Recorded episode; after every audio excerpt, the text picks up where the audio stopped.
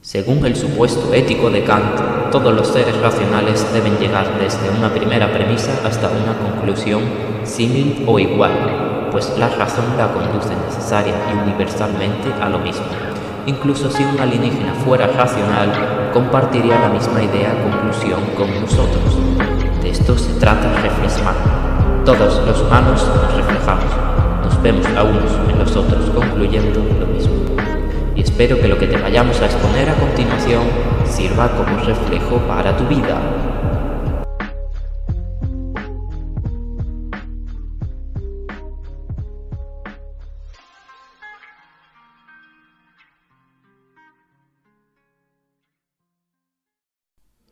Muy buenas a todos y bienvenidos un día más a Reflex Mind, un espacio enteramente abierto a la reflexión sobre diversos temas que tocan la filosofía, la ética y moral, el conocimiento o la psicología. Hoy llegamos con el episodio 28, donde expondremos eh, una perspectiva sobre el conocimiento y el por qué buscarlo para que nuestro andar por el mundo sea más intenso. Y bien, quizá ya conozcas la cita del filósofo Ludwig Wittgenstein que dice tal que así, los límites de mi lenguaje significan los límites de mi mundo. Y en mi opinión y experiencia pocas citas podrían ser tan ciertas y empíricas como esta. Y si no sabes qué significa, aquí y ahora comenzaré a desmenuzarla paso a paso. Bien, ¿qué es nuestro lenguaje? Bueno, el filósofo se refiere al lenguaje como el cúmulo de conocimientos arraigados a nuestra conciencia, todo lo que hemos aprendido con los años, las experiencias, lo que nos enseñaron en el colegio, en casa y en la vida. El lenguaje de cada uno es una serie de costumbres implementadas en su ser que le hacen ser de esa manera, como producto de un todo llamado cultura. Mi lenguaje es mi forma de pensar, mi forma de entender las cosas que me vienen a la conciencia. Mi lenguaje es también la forma en la que me dirijo a los demás. Es decir, al fin y al cabo, mi lenguaje, mi carga de aprendizajes reunidos a lo largo del tiempo, es con lo que yo enfrento al mundo. Mi lenguaje es mi sistema de creencias. Y prosigo.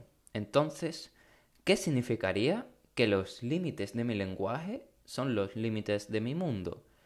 Lo que significa es que, bueno, donde no llega mi sistema de conocimientos, es decir, los conocimientos que no tengo, no abarcan mundo. Esto implica, como diría Albert Einstein, que todo lo que ignoramos, todo lo que no sabemos, no existe para nosotros, puesto que el tamaño del universo de cada uno se resume en el tamaño de su saber. Y te cuento una anécdota que ya conté por mi por el Instagram Stories de nuestra cuenta Reflex Mind y es que es sobre lo que me contó un amigo una vez, que a ver si oye este podcast, que fue, bueno, de paseo con la familia a la playa a ver las ruinas romanas de Bolonia, que por si alguien no lo sabe, son unas ruinas de una antigua ciudad romana a pie de playa en Málaga, España. En dichas ruinas se puede ver aún la figura del anfiteatro, las calles, los rincones, las casas. Y te podías imaginar, no sé, a los romanos en aquel entonces paseando por aquellos rincones que ahora son una ciudad en ruinas. Pero claro, una vez, si te pones a imaginar, hubo una madre paseando con sus hijos por aquellas calles, o bien te podías imaginar las obras de teatro que se acometían en aquel escenario del anfiteatro. En fin, cuando mi amigo y su familia estaban allí, contemplando tal obra, y mi amigo flipando con la ingeniería romana, uno de los amigos de la familia soltó por la boca algo que definitivamente me hace pensar sobre los límites de nuestro lenguaje que conforman los límites de nuestro mundo. Lo que soltó por la boca fue algo como Yo solo veo cuatro piedras aquí, unas montadas sobre otras. Y bueno, no nos meteremos aquí en juzgar a esta persona, pero podemos ver que por falta de tener un conocimiento sobre la historia de la cultura occidental, sobre la ingeniería e inteligencia de los romanos, una ausencia de visualización que viene dada, claro, por una ausencia eh, de conocimiento, es lo que nos encontramos. Es, y te digo, otro ejemplo, como el caso de, del que se pone a ver películas de ciencia ficción sobre viajes en el tiempo y en el espacio.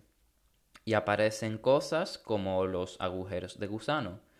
El que ve dicha película y no sabe que es un agujero de gusano no es perceptivo ante tal cosa. Pero seguro que un estudiante de física, seguro que a un estudiante de física le conmociona y hace que disfrute mucho más la película, porque sabe lo que hay detrás y saber lo que hay detrás de cada cosa implica que lo disfrutemos más. Este estudiante de física, al saber que es un agujero de gusano y las implicaciones que tiene, entiende mucho más lo que hay tras todo esto.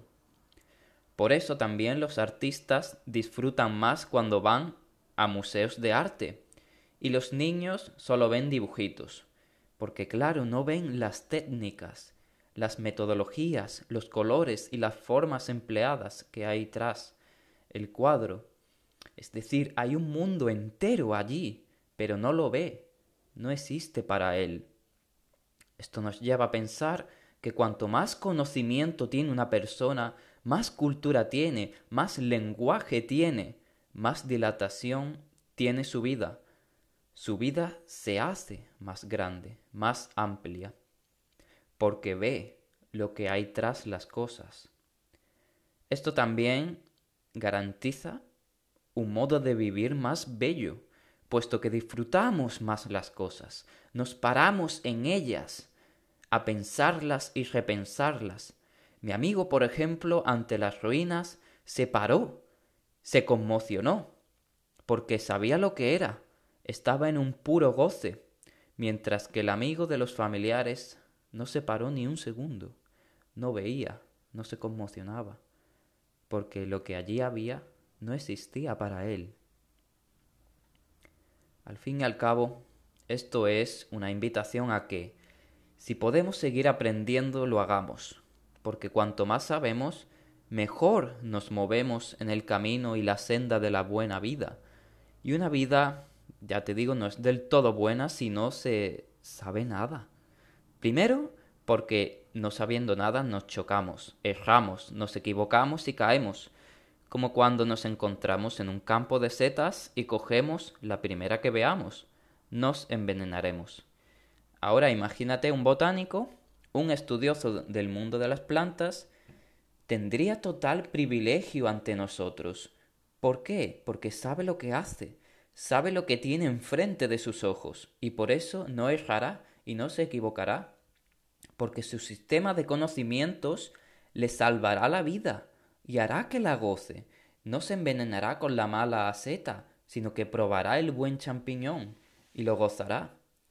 Mientras que no saber, por ejemplo yo, hará que me envenene. Y segundo, en segundo lugar, un lenguaje amplio, es decir, un sistema grande de conocimiento y saber, amplía mi vida en tanto mundos se me abren tras otros mundos. Mi modo de enfrentar la realidad es más rico cuanto más sé. Y por eso quiero, estoy ya hablándome a mí mismo, quiero seguir siendo un ansioso del conocimiento, un curioso de la vida, un aprendiz constante, para no errar en mis decisiones y a la vez hacer más intensa y bella mi vida. Un abrazo chicos y chicas, nos vemos en la próxima. Espero que os haya sido de buena reflexión. Ya sabéis, aprended, que así no os equivocaréis, no cogeréis las setas venenosas, tomaréis mejores decisiones y contemplaréis mucho mejor esto llamado vida. Chao.